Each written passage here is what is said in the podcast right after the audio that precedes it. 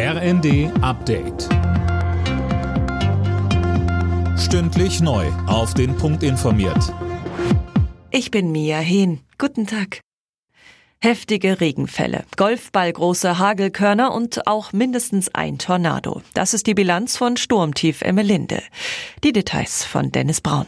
Auch am Abend gab es schwere Unwetter, vor allem im Süden. In Bayern mussten die Einsatzkräfte hunderte Male ausrücken. Beim Einsturz einer Holzhütte in Mittelfranken etwa wurden 14 Menschen verletzt.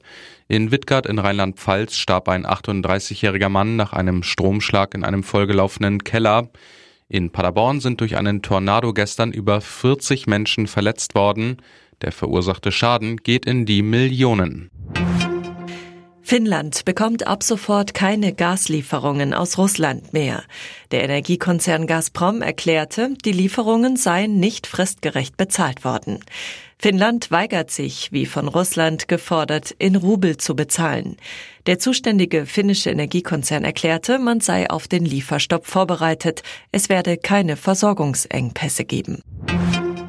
Die ersten 15 Gepard-Panzer aus Deutschland sollen im Juli an die Ukraine geliefert werden. Das hat das Bundesverteidigungsministerium mitgeteilt.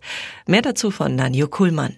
Bereits Ende April hatte die Bundesregierung grünes Licht für die Lieferung der Flugabwehrpanzer gegeben. Sie stammen aus Beständen des Rüstungsunternehmens Kraus Maffei Wegmann.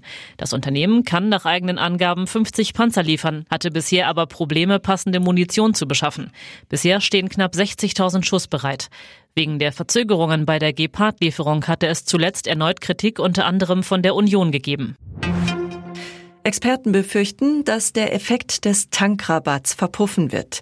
In der Bild gehen sie davon aus, dass die Spritpreise vor dem 1. Juni nochmal künstlich in die Höhe getrieben werden, damit trotz Rabatt weiter Geld in die Kasse kommt. Alle Nachrichten auf rnd.de